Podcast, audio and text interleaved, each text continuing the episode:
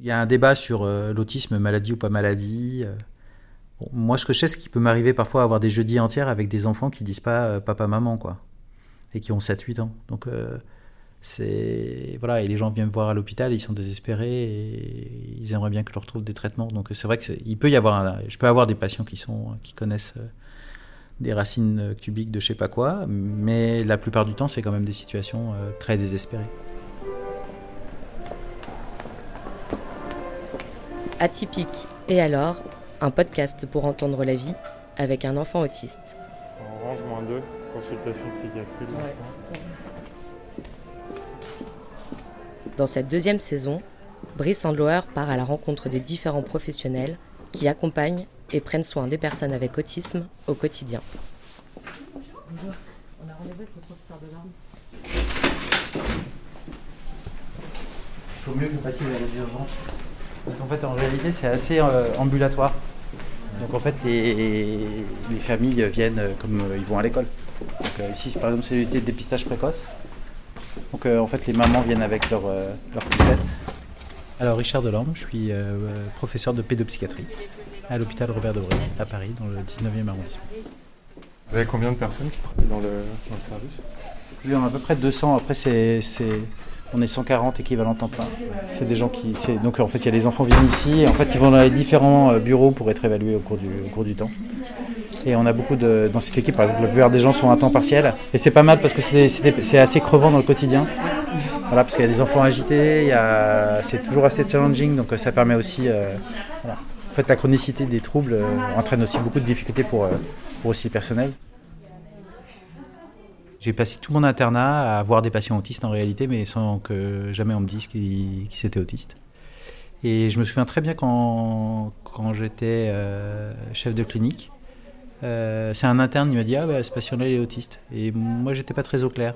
Et pourtant, j'étais plus gradé que lui. euh, c'est pour dire combien, en fait, le niveau de formation était assez faible sur cette question. C'était en 2007. Donc là, c'est l'unité des plus grands et des plus de 6 ans. Enfin, plutôt de 4 même maintenant. On a un peu changé les, les âges. Jusqu'à quel âge à peu près? Ça va jusqu'à 12-13. On essaie quand même de voir plutôt des, des- des petits. Après, plus on grandit, plus c'est en ambulatoire. Moins c'est en unité. Là, dans l'unité de dépistage précoce, vous avez combien d'attentes euh? Pour le dépistage ici, là, c'est à peu près 2-3 mois, max. Voilà. Mais ça veut dire qu'il y a beaucoup d'inégalités. Il y en a qui ont accès, et puis d'autres qui n'ont pas accès. Donc euh, ça crée aussi. euh, voilà, donc euh, il y, a, bon, il y a des inégalités dans tout, donc il faut aussi accepter les inégalités. Je viens des sciences et je dis toujours la même chose, c'est que moi j'ai appris, euh, disons, euh, j'ai appris ce que c'était que l'autisme euh, de manière assez livresque initialement. Euh, et j'en suis assez content. Ça a été fondamental dans mon, dans mon parcours, dans la trajectoire. Pourquoi c'est fondamental Disons que moi, j'ai beaucoup appris la, pé- la pédopsychiatrie comme une source de résilience. C'est-à-dire qu'il faut être un espèce d'assistant social. J'ai rien contre les assistants sociaux, mais disons qu'avec l'idée qu'en fait, les gens peuvent pas vraiment euh, s'améliorer, mais qu'il faut euh, accompagner les gens dans leur détresse. Ok, bah à la prochaine alors. Au revoir. Nils, ça va tantôt Et euh, quand je suis allé dans ce laboratoire, euh, bah déjà on a commencé à comprendre les gènes qui étaient impliqués dans cette maladie. Et puis, euh, et donc j'avais beaucoup de chance. Et puis il me disait toujours, mais bah il faut traiter maintenant, il faut guérir. Et moi, j'avais pas appris à penser comme ça. Et à son contact, en fait, bah, je me suis mis dans une pratique qui était beaucoup plus médicale. Et ça a changé radicalement ma manière de, de faire de la, de la pédopsychiatrie. Après, il faut savoir qu'un hôpital comme ça, euh, c'est 50% des enfants qui passent dans aux urgences. Il y a 400 à 500 passages par jour aux urgences. La moitié des enfants ont un trouble du spectre, ont un trouble euh, du neurodéveloppemental. Donc c'est monstrueux, hein, euh, les troubles du neurodéveloppement. En fait, c'est à cause de surhandicap monstrueux. Donc c'est vraiment le, cœur, encore une fois, d'un hôpital comme le nôtre. Alors l'autisme, c'est une chance, entre guillemets, mais je ne sais pas si c'est une chance pour les patients, bien évidemment, mais disons que c'est une pathologie qui a quand même un déterminisme assez évident en termes de lien causal. C'est-à-dire qu'on commence à bien connaître les facteurs génétiques qui sont euh, derrière l'autisme. Donc euh, il y a un spectre de la biologie de l'autisme. Et donc euh, quand on connaît ce spectre de la biologie de l'autisme, on comprend aussi pourquoi il y a un spectre euh, des individus qui ont l'autisme. En réalité, le, la spectre de la diversité euh, dans la population générale, c'est la même dans l'autisme. Alors pas tout à fait, disons que la moyenne est moins dense. C'est beaucoup plus large la diversité dans l'autisme que dans la population générale probablement. Il y a beaucoup plus d'extrêmes en fait dans le- dans l'autisme qu'il n'y en a probablement dans la population générale. Voilà, donc c'est un peu la même, euh, toujours la même organisation. Un- il y a des petits bancs qui ressemblent à l'école. Et donc en fait, ce qu'on veut voir, en fait, les enfants, ils restent euh, en général deux fois cinq jours parce qu'il y a le temps de s'adapter. Et donc ce qu'on veut voir, c'est comment ils sont en interaction entre eux. Donc euh, il y a des spécialistes de, de tout entre guillemets. Donc il y a une partie orthophonique, il y a des éducateurs, il y a des psychologues, il y a des psychomotriciens, des infirmiers, euh, des aides-soi- des- des- il y a des aides-soignants aussi pour les, repas et tous ces trucs-là, euh, des médecins. Donc euh, en fait, au cours de ces deux fois cinq jours, chaque personne intervient auprès de l'enfant. Il y a des enseignants aussi. Ça permet de voir les rythmes, puis ça permet de rencontrer les parents. Là, encore une fois, on parlait de la solitude des parents, mais donc ils viennent un peu au début, c'est difficile, et puis ils ont beaucoup, ils ont très très envie de parler. Donc voilà, ils ont besoin de conseils, ils ont besoin d'être rassurés, ils ont. Oui, donc ça c'était vu au début. D'accord. Antérieurement, quand j'ai commencé, c'était la première unité euh, de l'autisme. Donc les gens arrivaient ici quand ils avaient 3 ans. Et disons que les choses ont beaucoup changé. euh, puisque maintenant, euh, les, les premiers enfants qu'on voit dans le service, ils ont 5 mois. Et donc c'est les fratries, c'est les frères et sœurs d'autres enfants qui ont déjà un trouble autiste. Et puis on voit des enfants à... que L'âge de début des symptômes, c'est près euh, autour de 15 mois. Alors certains c'est beaucoup plus tôt, d'autres c'est un peu plus tardif. Et à 24 mois, ils sont déjà grands pour nous maintenant. Donc c'est vrai, c'est vraiment un énorme changement. euh, Donc euh, on, voit beaucoup beaucoup de petits. Ils dorment pas ici. Non, ils dorment jamais ici. Parce qu'encore une fois, ce qu'on veut, c'est d'avoir, d'être le plus en rapport avec le, le quotidien, son quotidien. Donc les, les petits, bah, ils sont aussi dans leur quotidien, d'aller à l'école. Ils viennent ici comme s'ils allaient à la maternelle, donc euh, voilà, donc, euh, ou à la crèche. Euh, donc c'est un peu le même, c'est le même, c'est le même esprit. hein.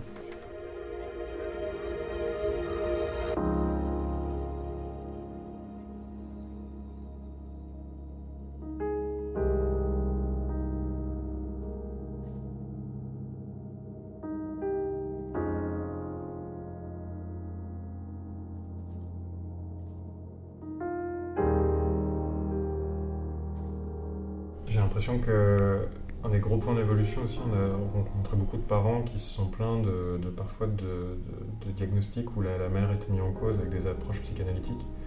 Euh, est-ce que, où est-ce qu'on en est par rapport à ça? Bah, ça dépend si c'est moi qui en parle ou si c'est euh, si c'est les autres. Moi, par exemple, hier j'avais une conversation euh, avec ma femme qui est psychiatre et je lui disais bah je crois que dans mon service, je pense qu'on a dû dire deux fois le mot névrose depuis 20 ans que je suis dans le service. Donc en fait, euh, moi cette notion-là pour moi elle n'existe pas. C'est-à-dire que c'est c'est pas une notion de mon quotidien. Donc euh, moi je, ne la comprends pas. Après c'est ce que me racontent les parents. Moi c'est une une notion euh, voilà comme une autre. Je veux dire parfois effectivement les mamans sont impliquées. quand elles transmettent parfois des mutations génétiques particulières, ou comme les papas peuvent aussi être impliqués quand ils transmettent des mutations particulières aussi. C'est pas une notion qui, a, qui a du sens dans mon métier, c'est une, c'est une notion qui a du sens par le côté de maltraitance euh, pour, les, pour les familles. Donc c'est elle qui me rapporte ces histoires-là. Mais c'est pas, c'est pas un... Disons, je pense qu'on passe beaucoup, beaucoup de temps en fait à, parler du passé, alors qu'il y a énormément de choses euh, qui, sont, euh, qui sont fondamentales et dont on ne parle pas. Et c'est vrai qu'il y a un côté comme ça de, de, Moi, je suis pour l'extinction. L'extinction, c'est que comme on n'en parle plus, ben, c'est comme oublié par les populations. C'est aussi une stratégie, je pense, de penser. Voilà, il faut, euh, passer à autre chose. Je dis toujours la même chose. En fait, l'autisme, en fait, euh, c'est comme quand on a un enfant qui a un cancer. Enfin, je veux dire, c'est une situation euh, terrible. Et dans les situations terribles, ben, en fait, on a recours à des choses folles. Et dans ces choses folles, parfois, il y a des gens qui sont maltraitants et des gourous qui vont continuer de faire des choses parce que vous êtes tellement en situation de vulnérabilité. Les gens vous mettent sur le banc, voilà. En plus, on vous dit que vous êtes responsable. Et donc, euh, je me souviens très bien, il y a, quelques années, euh, on m'appelle pour une situation euh, d'un- d'un père qui avait un enfant qui avait un trouble autistique. Et puis, il venait de perdre son père. Et donc, voilà, il avait un petit bébé qui a un an et demi. Et donc, ça avait toute une histoire. En fait, c'était que le père était déprimé et que c'est pour ça que l'enfant ne voulait pas exprimer la douleur du père. Et donc, euh, alors que c'était une situation complètement folle. Alors oui, le père était déprimé parce qu'il voyait que son fils était, euh, ne parlait pas, et qu'il grandissait, qu'il n'avait pas beaucoup d'interaction avec lui, qu'en plus il venait de perdre son père. Donc euh, la vie était quand même particulièrement difficile. Euh, donc voilà, je, veux dire, c'est... On, est extrêmement vulnérable dans ces moments-là. Il y a toujours des gens qui, surfent sur de la vulnérabilité. Il y a un débat sur euh, l'autisme, maladie ou pas maladie.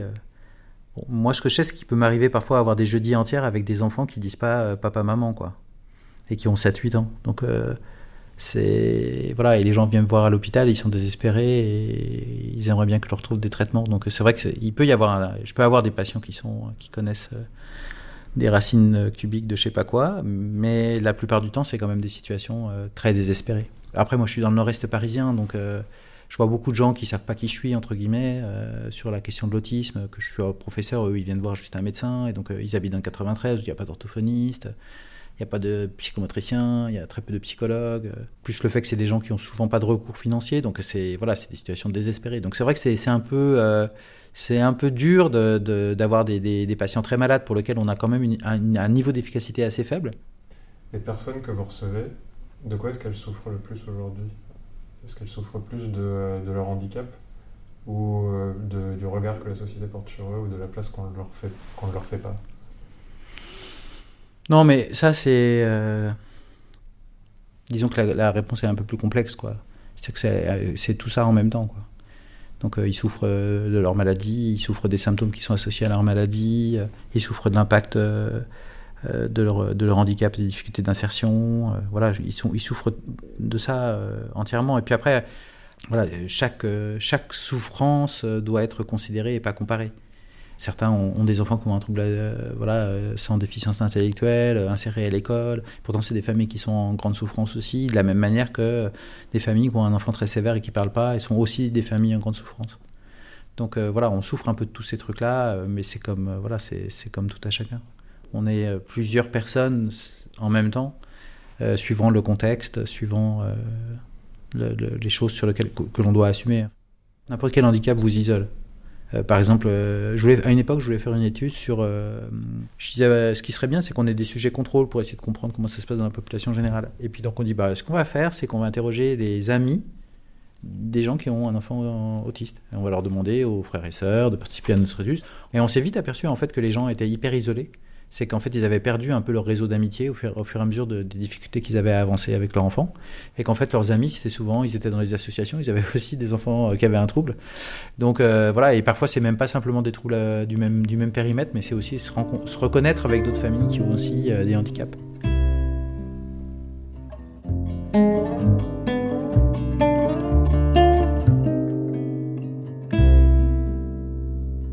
Les, descriptions euh, de Kanner et Asperger, elles étaient assez opérantes. Dans le cas, celles qui ont été décrites en 45, elles n'ont pas bougé en réalité. On est assez proche de ce qu'a. Voilà, euh, il parlait déjà des difficultés de communication sociale, des intérêts restreints. euh, Il dit toujours.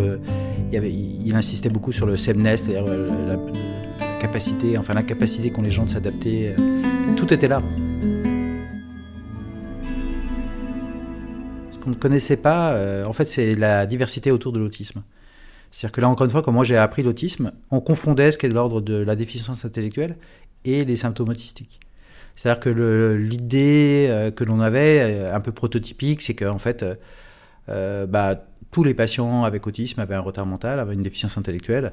Et donc, en fait, on voyait toujours les mêmes patients, des non-verbaux qui se balançaient, dont on imaginait qu'ils étaient très déficients sur le plan intellectuel. Et puis, avec les travaux des, des dix dernières années, on a commencé à voir en fait qu'on pouvait avoir un énorme trouble de la communication sociale et pas de déficience intellectuelle. C'est-à-dire que moi j'ai des patients euh, à 3-4 ans ils disent pas un mot euh, et puis à 14-15 ans euh, c'est des champions de maths. Et à l'inverse, on a des patients qui ont des déficiences intellectuelles extrêmement sévères et des symptômes autistiques de faible intensité et, et- pourtant on en dit globalement à peu près que c'est les mêmes patients alors qu'en fait ils ont des entités radicalement différentes. Puis après pour moi, le deuxième point, c'est qu'on a commencé à vraiment à mieux comprendre les gènes qui étaient impliqués dans, ce, dans ce trouble. Et, moi, je suis généticien, alors je peux, je obligatoirement, je suis, je suis intéressé par la question des gènes, mais c'est juste pour dire que voilà, il y, a il y a un point d'ancrage dans la réalité. On ne peut plus dire que c'est pas nécessairement une pathologie qui est déterminée par un mécanisme biologique. Voilà, on- voilà, il y, a- il y a un endroit. Après, c'est très peu de patients. Il y a des patients, ils ont un- une mutation génétique dans un gène qui est présent seulement, c'est 1 pour euh, 100 000 patients. Mais cela n'empêche que c'est un point d'ancrage dans la réalité. Donc ça permet aussi de penser différemment. Une fois qu'on a commencé à avoir une petite piste, même, même par un, un microfilm, mais au lieu d'en voir comme une espèce de grosse patate un peu informe où on comprend rien, voilà, on commence à avoir juste un petit grain de cette pomme de terre. Donc euh, il y a un engouement scientifique international sur euh, sur euh, comment fonctionne le cerveau et comment il fonctionne dans le contexte particulier de, de, l'autisme et, des pathologies associées. C'est surtout un énorme puzzle avec beaucoup beaucoup de pièces. Euh, alors d'aujourd'hui, on a à peu près identifié 650 pièces, 650 gènes qui sont impliqués dans, le trouble. C'est une, grande grande diversité. Après, on a de la chance, c'est que ces 650 gènes, ils sont quand même réunis dans des grandes familles.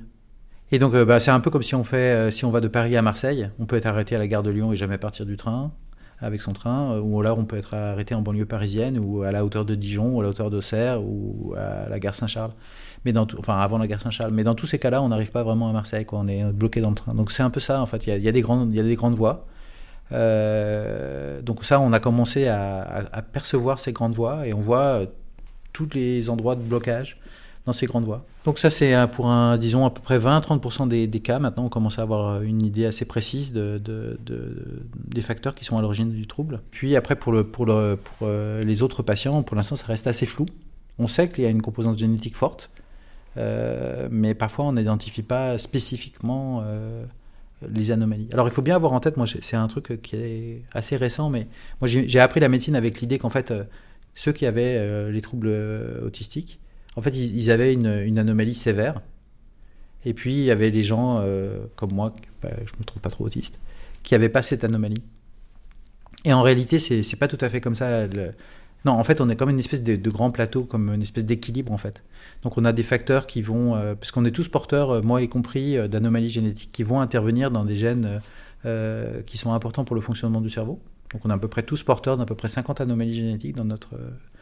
Donc, on est tous à risque certains plus que d'autres. Et puis il y a des facteurs d'environnement qui vont pouvoir euh, majorer ce, lot d'anomalies. Par exemple, le déficit en folate avant la grossesse. Euh, folate, c'est une, vitamine euh, que l'on prend pour éviter la spina bifida chez les femmes enceintes. et puis certains médicaments, par exemple, on a beaucoup entendu parler de l'acide valproïque, voilà, qui est un antiépileptique qu'on qu'on a beaucoup donné aux mamans bipolaires ou qu'on donnait aux mamans épileptiques. Voilà, donc ça c'est un médicament qui est aussi un facteur de risque majeur. Voilà, certains virus aussi euh, sont des. Par exemple, Zika, on a entendu parler Zika avec microcéphalie et, autisme. Euh, alors, au Brésil, pas, en France, mais bon, disons que. Voilà, donc c'est, on, commence à avoir une meilleure représentation euh, de, des facteurs d'environnement également.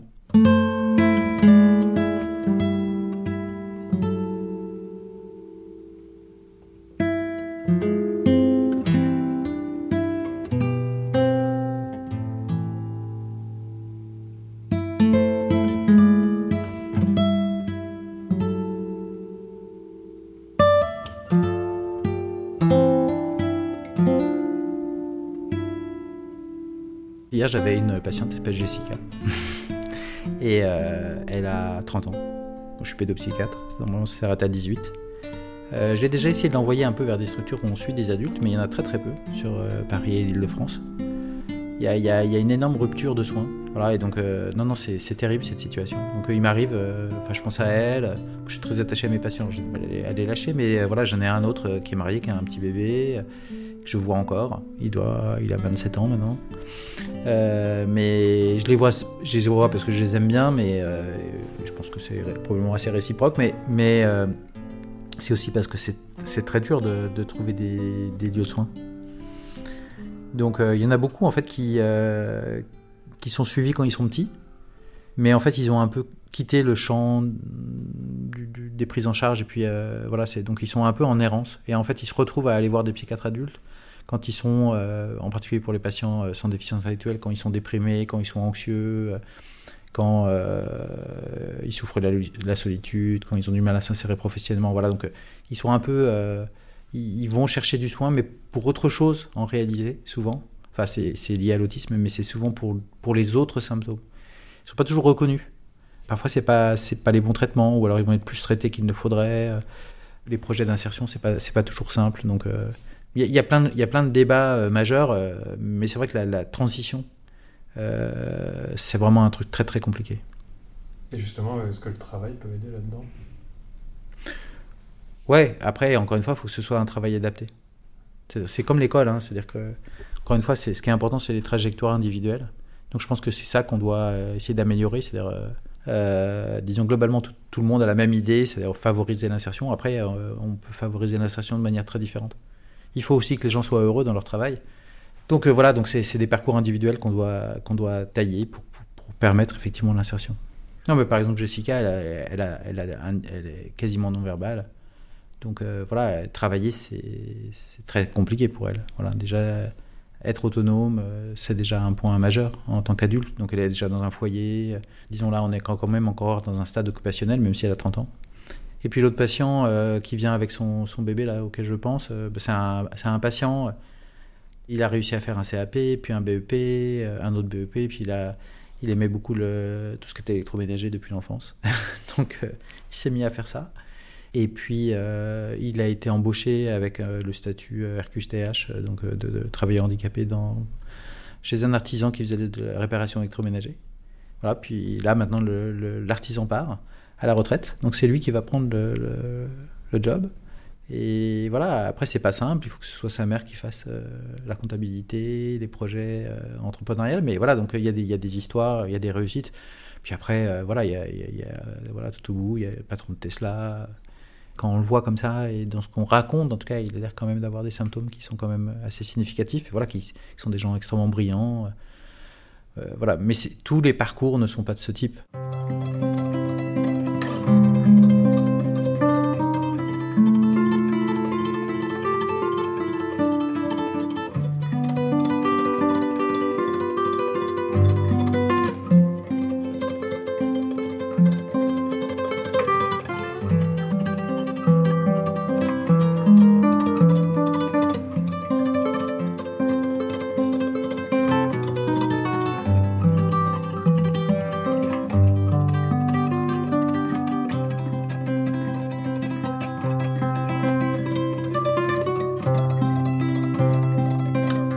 Que le plus important c'est d'être bienveillant.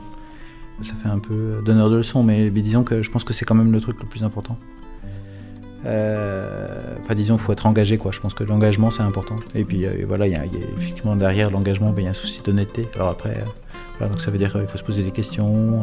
Est-ce qu'on a des bonnes pratiques Comment on peut changer Voilà, par exemple, dans mon service, parfois il y, a des délais d'attente qui sont énormes. Euh, parfois les gens répondent pas à leur email, euh, parfois ils répondent pas au téléphone, et, ça c'est terrible parce que c'est non seulement, encore une fois, c'est une, c'est une maltraitance euh, aux difficultés des gens. Donc voilà, je pense que ça c'est voilà d'être bienveillant, d'essayer d'être présent. Bon, après ça n'empêche pas que oui, il faut lire les sciences. c'est un engagement individuel, quoi. C'est pas un engagement nécessairement euh, politique, mais c'est soit par rapport aux autres. Est-ce que je suis engagé, est-ce que j'ai envie vraiment de, de, faire mon max pour cette situation bien particulière, ou parfois peut-être ça n'a pas bougé, mais disons, est-ce que j'ai fait le mieux, est-ce que j'ai pensé au, mieux, est-ce que j'ai le niveau de connaissance pour m'occuper de cette personne, et si je l'ai pas, je dois l'orienter vers quelqu'un d'autre. Voilà, je pense que ça, pour moi, c'est des points qui sont, euh, qui sont hyper importants. Voilà, c'est juste euh, un, rapport avec le, le l'honnêteté de, de la situation que l'on a en face de soi. Il y, a beaucoup de gens, encore une fois, qui ont envie de bien faire. Donc ça, je crois que c'est hyper important. Alors après, le petit danger, dans le cas, c'est qu'il y a une scientifisation du discours. Et ce qui est bien, c'est que le niveau de connaissance est devenu plus critique. Donc voilà, il va falloir qu'on change aussi d'un discours un peu, dirons, un peu généraliste. Voilà, il y, a, y a des stratégies qui sont plus précises.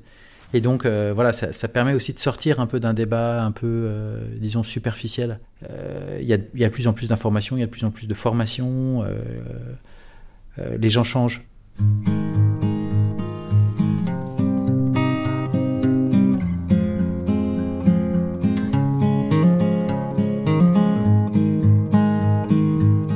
C'était le huitième épisode de notre podcast consacré au métier de l'autisme.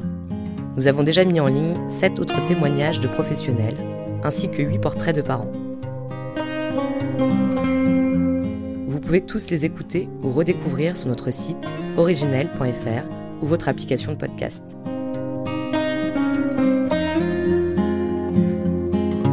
Merci au professeur Richard Delorme et au service psychiatrie de l'enfant et de l'adolescent de l'hôpital Robert Debré pour leur accueil. Merci aussi à toutes les personnes qui ont permis de rendre cette série possible depuis maintenant deux ans. Cette série audio était produite par la société originelle et réalisée par Brice Andloer. À bientôt pour de nouveaux moments d'écoute.